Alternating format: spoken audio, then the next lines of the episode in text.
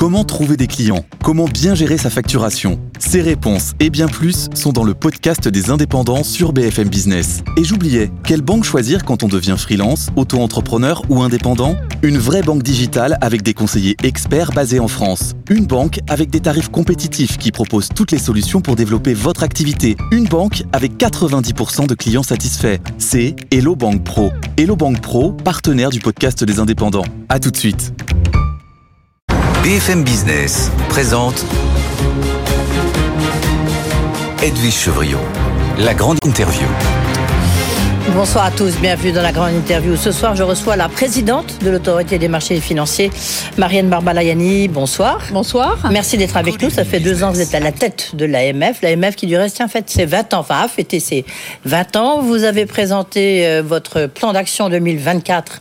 Euh, c'était la fin de la semaine dernière. Beaucoup de questions à vous poser parce que euh, ben, on voit bien que tout est bousculé. Vous avez mené une enquête que je trouve très très intéressante. C'est le CDE qui révélait ça. 9% des nouveaux investisseurs, en fait, investissent dans des cryptos. En fait, plus que dans des actions. C'est ça. C'est dire que vous, votre job, il est en train de changer, en fait. Absolument. Euh, oui, on a fait réaliser euh, une enquête par l'OCDE avec un financement européen d'ailleurs pour mieux comprendre les nouveaux investisseurs parce que euh, on a une, une, une stratégie d'éducation financière et pour euh, être efficace, bah, évidemment, il faut d'abord comprendre à qui Oui. on s'adresse et quelles sont les quelles sont les, les nouveautés effectivement. Et ça a confirmé en effet euh, un taux de détention par euh, les Français des cryptoactifs à hauteur de 9 Oui, mais qu'est-ce que ça dit Ça veut dire ça change complètement, quoi. Je veux dire, c'est Qu'est-ce que la ça première fois que dit ça arrive. Et au moment où il y a Binance, enfin où il se passe des tas de choses de l'autre côté de l'Atlantique. Oui, ça, ça, ça nous dit que, euh, et, et en plus évidemment c'est assez différencié selon les tranches d'âge, comme vous l'imaginez bien. Donc ça nous dit qu'effectivement il y a un appétit pour l'investissement. Et d'ailleurs, on le voit aussi, puisque on a un retour des, des jeunes euh, vers la bourse. hein, ça, on l'avait déjà noté l'année dernière, ça se confirme cette année. Et aussi, effectivement, avec des nouveaux supports d'investissement qui intéressent. Mais est-ce que pour vous, ça hum, nécessite une réorganisation de, de l'AMF Parce que on surveille pas, euh, je sais pas moi, Total ou, euh, ou Vivendi comme on surveille des crypto-monnaies. C'est, c'est pas, ça n'a rien à voir. C'est pas les mêmes personnes. Alors- c'est même pas les mêmes outils. Heureusement, l'AMF euh, est déjà assez en pointe en termes d'organisation sur les cryptos parce Mm. qu'il se trouve, comme vous le savez, que depuis la loi Pacte, la France a été précurseur en matière de réglementation sur les cryptos. Et donc, moi, j'ai une, une équipe qui est pas très nombreuse, mais qui fait son boulot et qui est composée de gens formidables, je le dis au passage, et euh, Mm. qui connaissent bien le monde de la crypto parce que euh, ça fait maintenant quelques années qu'ils sont en contact de, au contact de cet écosystème en matière de réglementation, mais aussi euh, d'enregistrement et même d'un agrément euh, qui, a, qui a eu lieu cette année. Et on va euh, de plus en plus aller dans cette direction. Comment est-ce que vous, vous regardez un peu les, réseaux sociaux? Parce qu'on parle des, des cryptos, mais il y a aussi toute la blockchain. Il y a c'est des, des, des pages entières, c'est des nouveaux horizons entiers euh, pour euh, d'investissement. Oui. Comment est-ce que vous faites? Parce que là-dessus, je sais que vous avez une liste noire, il y a des sanctions qui sont prononcées, vous êtes obligé d'être extrêmement vigilant. Oui, on est extrêmement vigilant. On souhaiterait même pouvoir l'être davantage. D'ailleurs, j'ai proposé au ministre euh, Bruno Le Maire euh, des dispositions dans la, le, le projet de loi qu'il a annoncé euh, sur l'attractivité pour renforcer les, les capacité de l'AMF d'aller justement sur les réseaux sociaux, faire ce qu'on appelle du web scrapping, c'est-à-dire tout simplement d'aller euh, rentrer dans le détail de ce qu'on voit sur les réseaux sociaux. Bon, d'ores et déjà, on a pas mal d'infos qui nous remontent par les épargnants, hein, qui appellent beaucoup l'AMF. On a un service qui s'appelle Épargne Info Service qui reçoit beaucoup de, de, de, de plaintes de, de personnes qui signalent des arnaques, etc. Et on souhaite nous-mêmes renforcer encore nos compétences. S'agissant d'ailleurs des réseaux sociaux, on a beaucoup travaillé sur les, la question des influenceurs déjà, hein, qui Ouais. est aussi euh, Oui, mais une sorte de liste euh, noire des les gens, ils par exemple, des influenceurs ou autres. bah, Alors, les, autres- les listes noires, pardon, si je peux me permettre, les listes noires, d'abord, j'incite tous les auditeurs, quand ils sont approchés par des acteurs financiers, euh, à, bon, d'abord exercer leur bon sens. Je crois qu'ils le font, mais Oui, c'est pas toujours évident. hein. Voilà, il y a les quand tentations. hein. on vous propose des rendements extraordinaires, euh, voilà, et d'aller regarder sur notre site les listes noires qui recensent les offres frauduleuses. C'est très important parce que malheureusement, souvent, on change une lettre dans un nom, etc. Et on il y en a combien euh, sur votre liste, sur vos listes noires? Moi, je crois qu'il y en avait qu'une. Visiblement, il y en a plusieurs. Non, il y en a une sur les offres et il y en a une sur les sites frauduleux, 135 qui sont identifiés cette année, qu'on a rajouté sur la liste noire. Et donc, euh, bon, c'est un peu une bataille permanente, hein, parce ah qu'en bah fait, euh, ça nécessite. Là aussi, on a une petite équipe, hein, mais qui est très motivée et qui passe son temps à, à regarder sur la base des signalements qu'on a, mais aussi des, des, compétences que nous avons d'ores et déjà, euh, d'aller voir effectivement s'il y a des arnaques. Vous avez cité un, un, chiffre intéressant tout à l'heure, je vais vous en donner un autre. Euh, il y a 15% des Français, 15% de nos concitoyens qui disent avoir été victimes d'une arnaque financière. C'est énorme. Et chez les moins de 35 ans, c'est 35%.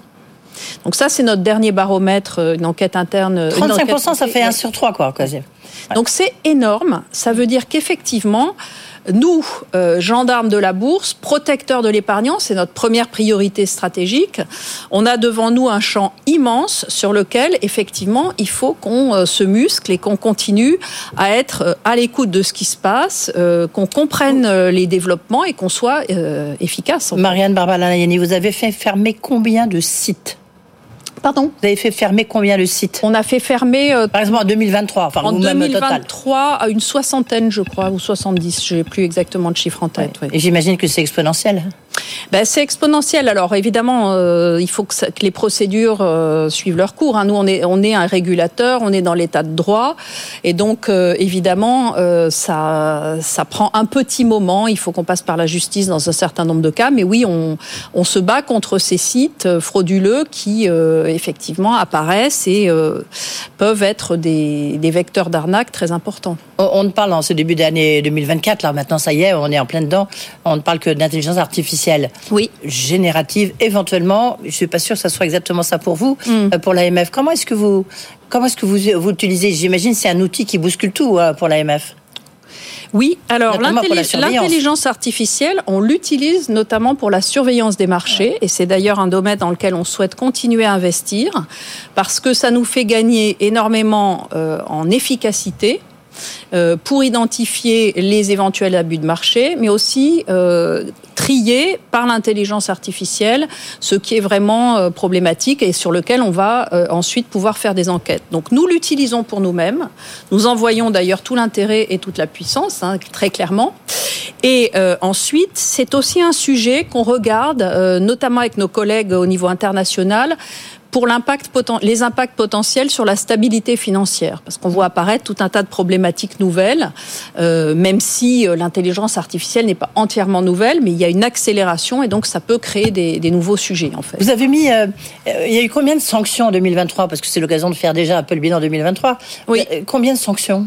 On a, on a eu 17 sanctions de la commission des sanctions attention, qui est euh, indépendante, hein, qui n'est pas le collège. 125 sites fermés d'ailleurs, pardon, j'ai inversé les chiffres tout à l'heure, donc je le redis, 125 sites ont été fermés 125. cette année. Et donc, euh, on a 17 euh, sanctions qui ont été prononcées par la, commission des sanctions. C'est plus qu'en 2022, j'ai plus le chiffre en mémoire. Hein, c'est à peu près équivalent. Euh, le, chiffre euh, qui est un peu inférieur à 2022, c'est le montant. C'est le montant, puisqu'on doit être à, à peu près 35 millions d'euros cette année euh, prononcée par la commission des sanctions. L'année dernière, c'était beaucoup plus parce qu'il y avait eu une très grosse sanction sur H2O. Voilà. Et là, on a eu euh, des sanctions, euh, des sanctions importantes aussi, mais euh, et là vous demandez parce que ça existe déjà en fait, c'est des, transactions que vous appelez accords de composition administrative. Il faut vraiment avoir fait l'ENA comme vous pour pour trouver ce genre de nom. Enfin, c'est pas vous qui l'avez trouvé. il y en a une, dizaine pour un peu moins de 8 millions d'euros. Mais vous, ce que vous demandez, c'est ce que vous avez euh, présenté euh, vendredi, c'est qu'elle est mise, c'est un peu comme le permis de conduire euh, de Gérald Darmanin, c'est-à-dire que pour les, très, les, petites entre guillemets des petites transactions, infractions, vous, ben, il y a une pénalité presque forfaitaire. Alors c'est effectivement, euh, une des demandes que nous avons formulées pour pouvoir améliorer l'efficacité de notre action. Moi, c'est mon obsession en fait. Hein. C'est-à-dire que nous avons, nous sommes une entité publique, nous avons des moyens qui sont pas illimités, et donc il faut absolument qu'on puisse renforcer en permanence l'efficacité de notre action. Ce qui ne veut pas dire d'ailleurs qu'il ne faut pas nous donner un petit peu plus de moyens, mais ça, euh, c'est un, un, autre sujet. Et donc, euh, en effet, ce qu'on souhaite, c'est pour tous les petits manquements répétitifs qui empoisonnent la vie, type manquement aux obligations déclaratives. Nous, on a besoin d'avoir des, des, déclarations qui soient faites en temps et en heure et qui soient fiables. On supervise par la donnée de plus en plus. La base, c'est d'avoir des données qui soient de qualité qui arrive en temps et en heure et qu'on puisse exploiter. Et donc là-dessus, ce que je souhaiterais, c'est qu'on puisse avoir euh, ce qu'on appelle le carnet à souche, c'est-à-dire quand les déclarations le carnet à souche. faites, voilà, ça fait un peu maîtresse d'école. Je suis avec on n'est pas obligé de mobiliser la commission des sanctions, etc. Une procédure qui est lourde. Ça ne veut pas dire qu'on le fait pas de temps en temps, mais euh, on préfère là aussi euh, concentrer les moyens sur les manquements les plus complexes et les plus problématiques pour le marché. Est-ce que vous avez observé des manquements? Là, il y a des très grosses affaires. Hein. On en parle toujours sur BFM Business que ça soit Atos, que ça soit Casino euh, ou, d'autres. C'est avec des montages tellement compliqués, des rebondissements. J'imagine que vous devez quand même surveiller ça de très près. Bien entendu, on, surveille. Alors j'ai parlé tout à l'heure de notre action de surveillance des marchés. Donc on a euh, un département à l'AMF qui s'occupe de la surveillance des marchés, qui regarde effectivement à chaque fois s'il y a des annonces qui sortent, euh, comment évoluent les cours. Est-ce qu'il n'y a pas eu des évolutions suspectes avant? Et là et là, euh, pour l'instant, c'est un peu tôt pour dire. Euh, puis en plus, il y a chaque cas est, est spécifique. Hein. Est-ce que l'information financière est à la hauteur Parce que sur Casino, on a découvert euh, des milliards de dettes, des machins, etc. sur Atos, il y a tellement de rebondissements qu'on en y perd un peu son latin. Vous posez une, une, question qui est un peu distincte de la surveillance des marchés, qui est la question de la fiabilité de l'information de l'information financière. Et ça, je dirais que c'est souvent un combat quotidien pour les services de l'AMF qui ne se voient pas. Donc c'est l'occasion de dire un tout petit peu ce qu'on fait et qui ne se voit pas pour obtenir que les informations financières importantes pour les investisseurs, qui permettent aux investisseurs de se positionner. Mais vous ne voyez pas d'abus en ce moment En temps et en heure. Oui, oui bien sûr. Sortent de manière claire, précise, non trompeuse et effectivement conforme à la réglementation. Et donc ça, c'est la partie euh, de supervision quotidienne que l'on a, d'action quotidienne que l'on a. Je, sais bien que vous ne pouvez pas rentrer dans, des cas précis, mais ce qu'on peut dire, c'est euh, globalement, vous estimez que les sociétés euh, sont, on va dire, publient des informations financières suffisantes? Globalement, oui. D'accord. Si ça n'est pas le cas, on rentre dans une autre mission mm. de l'AMF qui est une enquête mm. qui peut aboutir. Alors, est-ce qu'il y a eu des enquêtes qui ont été ouvertes Une éventuelle sanction. Alors, vous savez très bien que je ne peux pas vous parler de nos enquêtes. La question. Il y a en permanence des enquêtes en mm. cours. Ce qui est très frustrant. Il y en a combien en cours? Là, vous pouvez me dire sans donner des noms. Je, je, ne vous le dirai pas euh, spécifiquement. Ce que, ce que je voulais dire, c'est Est-ce qu'il y en a plus qu'avant?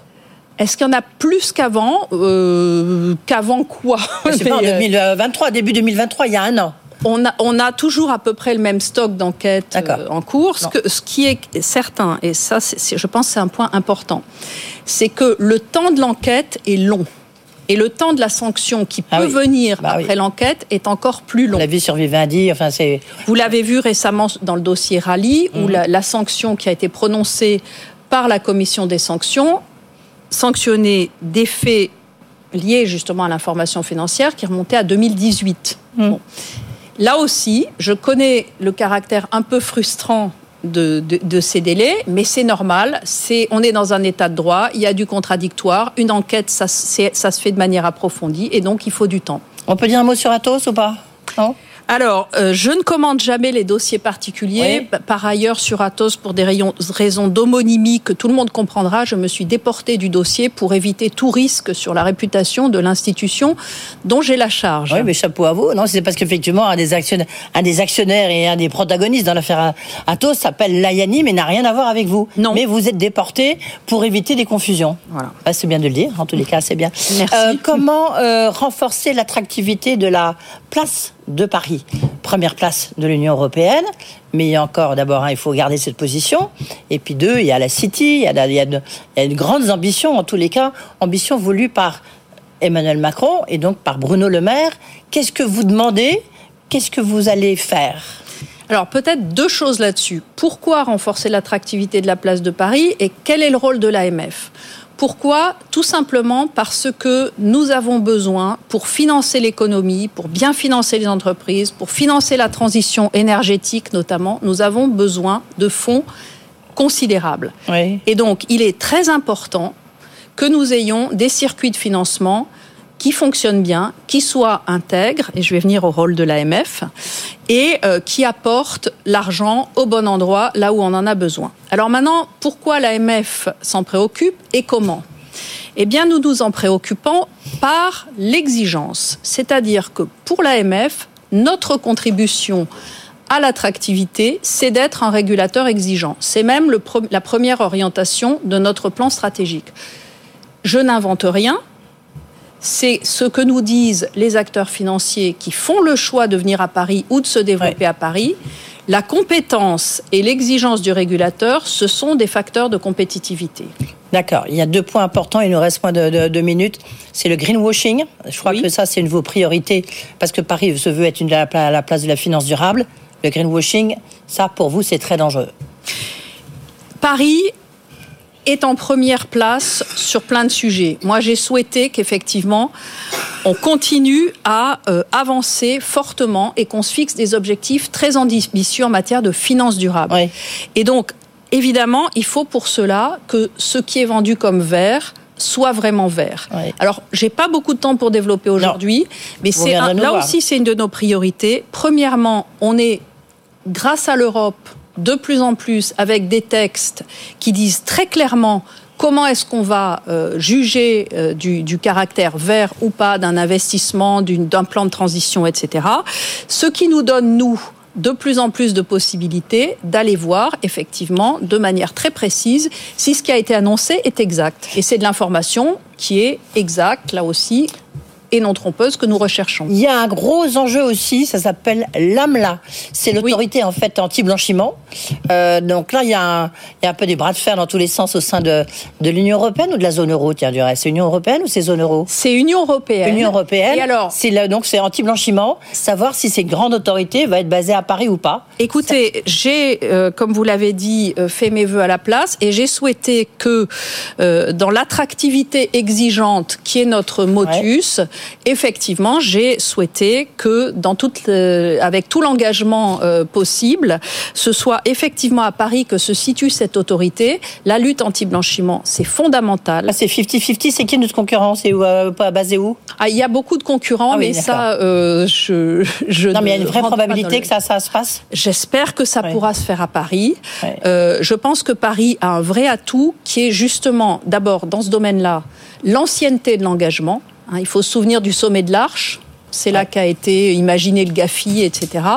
Et deuxièmement, cet objectif fondamental de l'ensemble des pouvoirs publics et du régulateur que nous sommes, nous, de, de Nous battre pour une place intègre. Et ça fait partie, effectivement, la prévention du blanchiment et du financement du terrorisme, ça en fait partie. Oui. Merci. Puis surtout, on est la première place financière de l'Union européenne. Allez, il faut le dire. Ça nous fait du bien. Mais Merci oui, beaucoup. bien sûr. Merci beaucoup d'avoir été avec nous, Marianne Barbalayani, présidente de l'autorité des marchés financiers.